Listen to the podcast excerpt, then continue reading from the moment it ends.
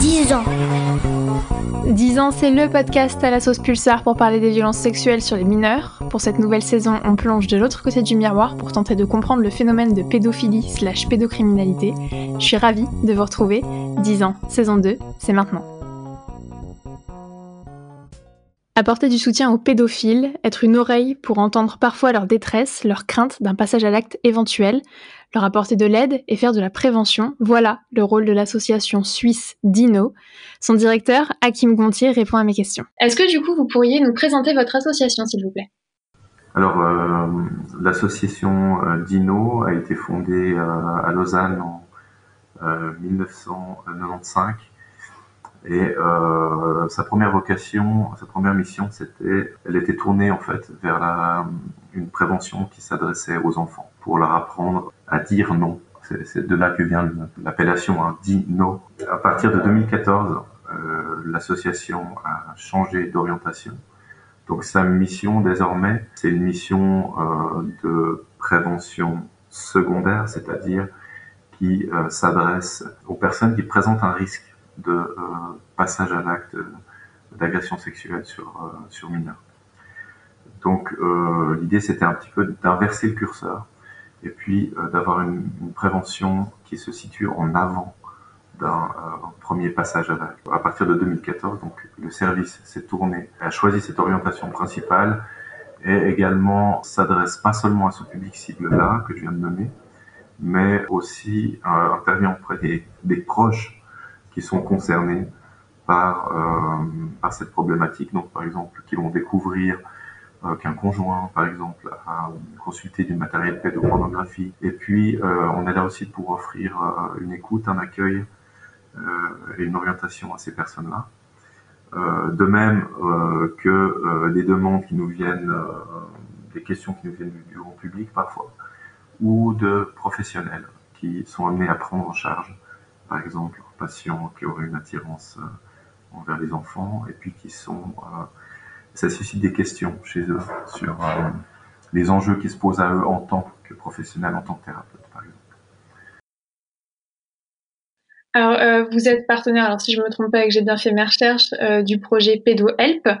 Est-ce que vous pouvez nous parler un peu plus de, bah, ce projet, le but de ce projet et votre action du coup à l'intérieur de ce projet?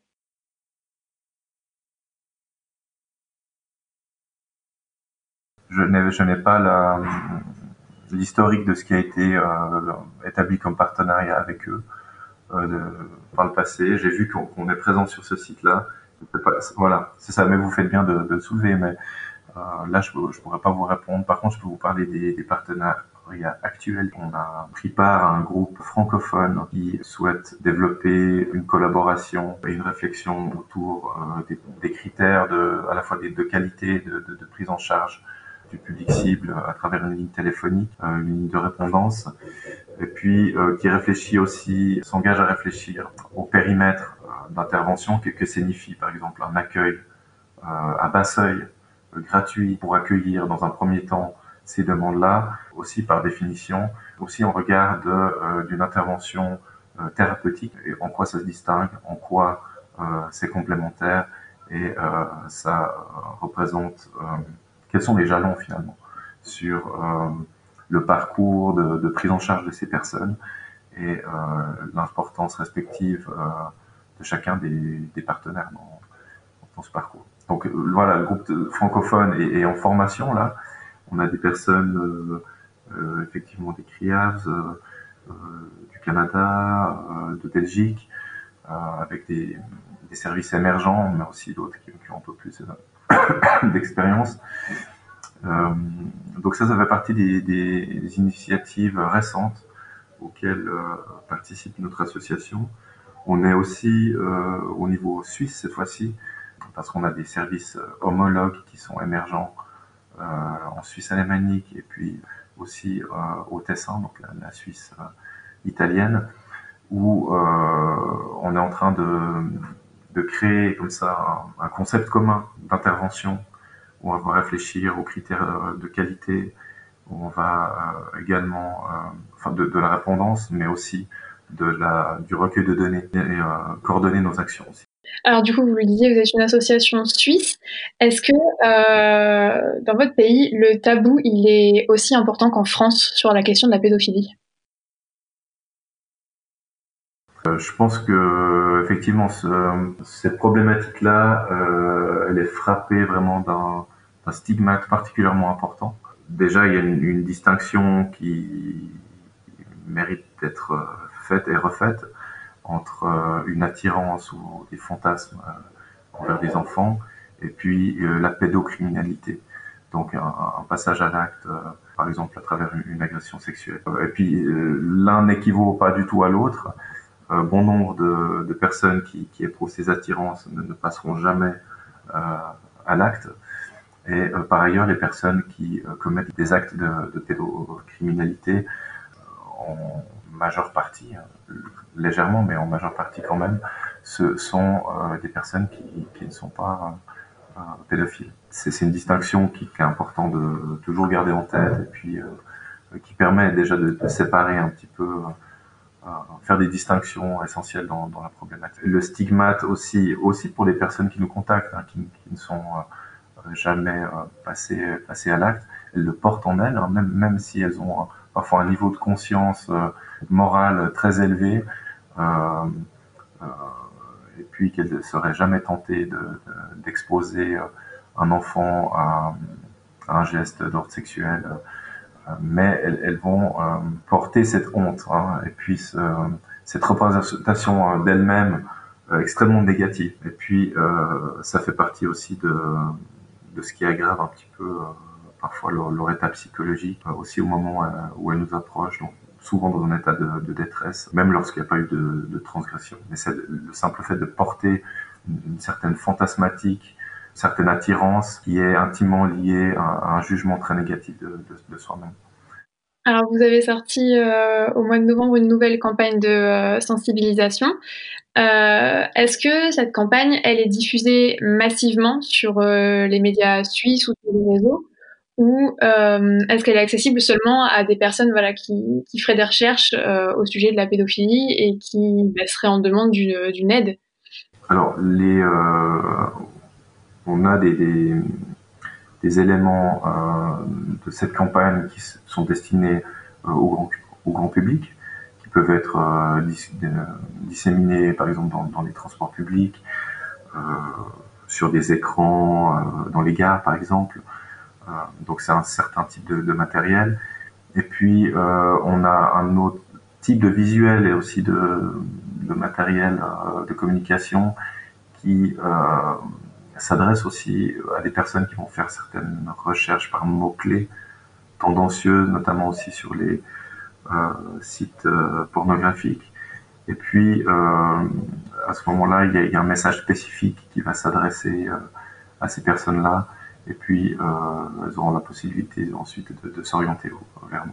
Donc les, messages, on essaie de les distinguer et puis euh, de les calibrer aussi en fonction de, à qui on va s'adresser. Hein. Est-ce que vous pensez que la prévention, c'est la clé? C'est une des clés, c'est certain. Euh, quand on constate que le simple fait de parfois dans le processus de prise de parole sur sa situation et euh, de, si on veut, le, processus qui s'engage avec nous, souvent hein, de demande d'aide, euh, dans ce, cette simple prise de parole euh, et de, de constat qui est fait ou, ou, de retour sur sa propre situation. Euh, parfois, ça se conjugue à un arrêt, euh, par exemple, de, consommation de matériel pédopornographique. On voit que ce, ce euh, ce processus-là, qui, est quand même situé dans la prévention et pas dans euh, le soin thérapeutique, euh, produit déjà ses effets. et alors pour que parfois l'arrêt d'une dynamique interne soit, durable, il faut un passage à une prise en charge thérapeutique qui va par exemple renforcer la personne en termes d'accès à ses propres ressources pour ne plus consommer, euh, analyser l'origine et puis c'est les, disons les ressorts internes qui font que elle va se tourner vers ce type de consommation. Donc tout ça, c'est nécessaire aussi, mais dans la démarche préventive dans laquelle on, se situe nous, on voit déjà, on constate déjà des impacts importants. Euh, vous avez fait le choix de ne pas inclure les personnes qui sont euh, passées à l'acte dans votre prise en charge, alors à part les personnes qui consomment de la pédopornographie, c'est ce que vous m'aviez dit quand on s'était eu au téléphone. Pourquoi est-ce que vous avez fait ce choix? Alors, parce que euh, ce sont des personnes en général qui n'ont pas le même profil, pas le même parcours. Aussi, lorsque il y a eu une transition importante, une acte d'agression sexuelle, euh, le système de, prise en charge, euh, bon, il est un petit peu différent. Là, on est, plutôt dans la psychiatrie euh, légale, et puis dans des, systèmes aussi d'aide qui est qui est assigné à la personne, aussi par le, par le système juridique. Donc nous, on se situe en amont de ça, vraiment dans, dans, et en complément hein, de, ce type-là d'action pour des personnes qui n'ont euh, pas encore été euh, exposées euh, au système judiciaire. Est-ce que vous avez remarqué qu'il y a une tranche d'âge qui vous contacte plus qu'une autre ou qui vient plus à votre rencontre ou c'est un phénomène qui est assez universel? Alors, on n'a effectivement pas forcément, et d'ailleurs, il est difficile pour nous de répondre entièrement à cette question parce que la prise de contact est, anonyme. Euh, les personnes souvent euh, désirent euh, donner le moins de détails possible sur elles. donc, c'est difficile de récolter l'âge comme donnée. parfois, on peut le déduire d'une certaine manière de, s'exprimer aussi, notamment lorsque c'est par écrit. Mais on n'a pas de, statistiques fiables à ce niveau-là.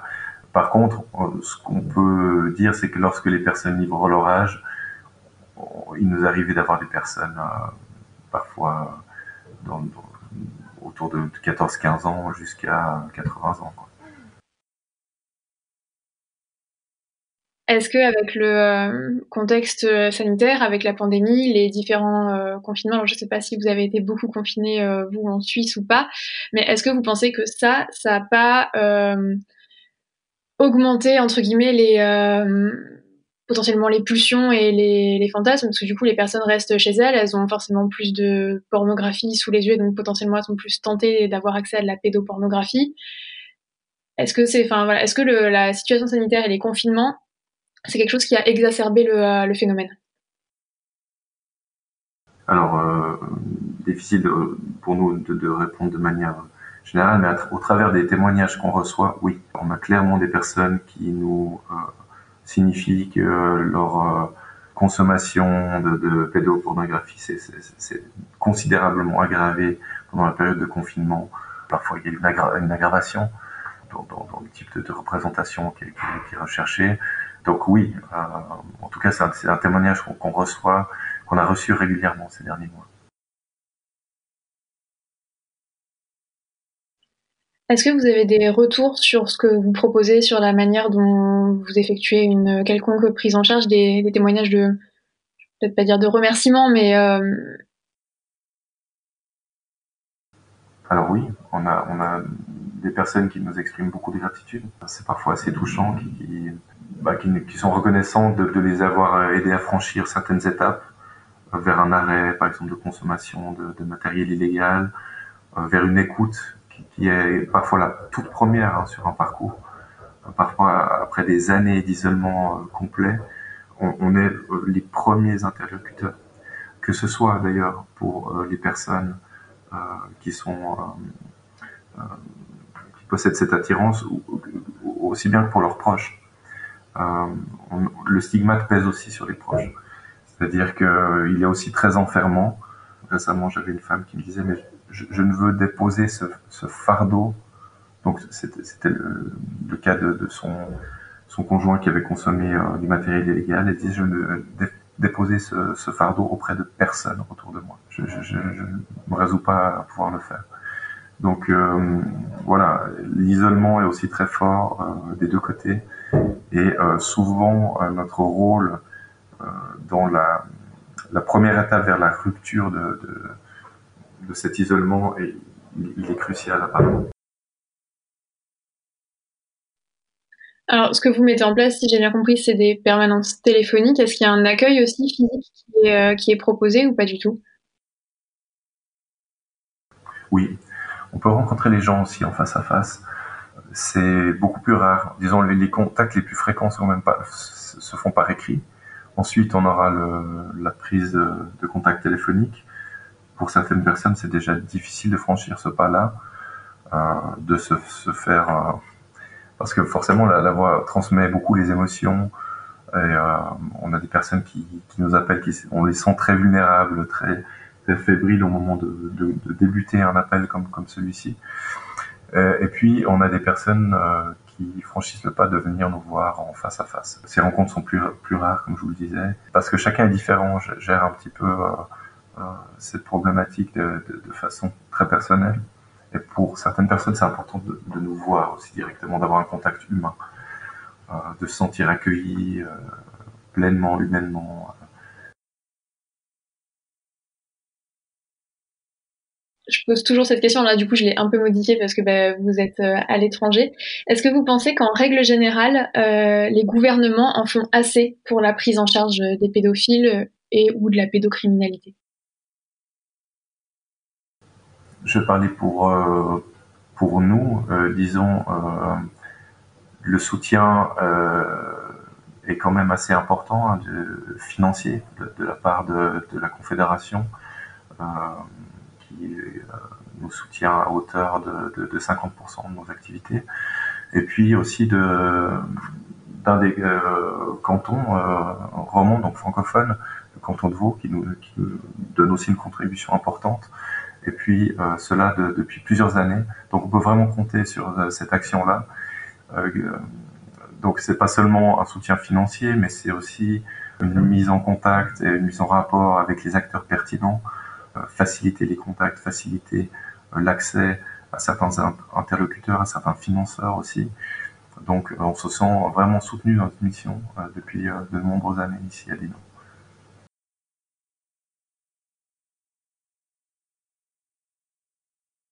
Qu'est-ce qu'il faudrait pour que le stigmate et la, honte par rapport voilà, à la pédophilie soit, soit levée? Ou du moins moins fort, parce que enfin, je pense qu'on n'arrivera jamais à le lever entièrement, mais euh, il, faut amener des connaissances de base euh, euh, aux personnes concernées et au grand public aussi. déjà en amenant des, distinctions, celles dont, je parlais tout à l'heure, entre pédophilie et puis pédocriminalité, faire des distinctions claires. également aussi l'importance de euh, ne pas faire euh, d'aplanir trop les choses, de, faire des équivalences lorsqu'elles n'ont pas lieu d'être.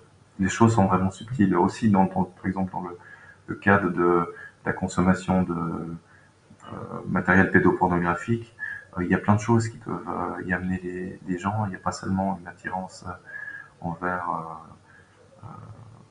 les enfants, mais il y a parfois une, une dépendance à la pornographie, euh, avec une aggravation de, et puis une, recherche de sensations toujours plus fortes qui amène sur ce terrain-là. Et puis, euh, parmi les personnes qui consomment aussi, il n'y a pas forcément de, de il n'y a parfois aucune, euh, aucun risque et aucune volonté de vouloir passer à l'acte physiquement avec, avec un enfant. Donc il y a toute une sorte de, de, de distinctions qui sont nécessaires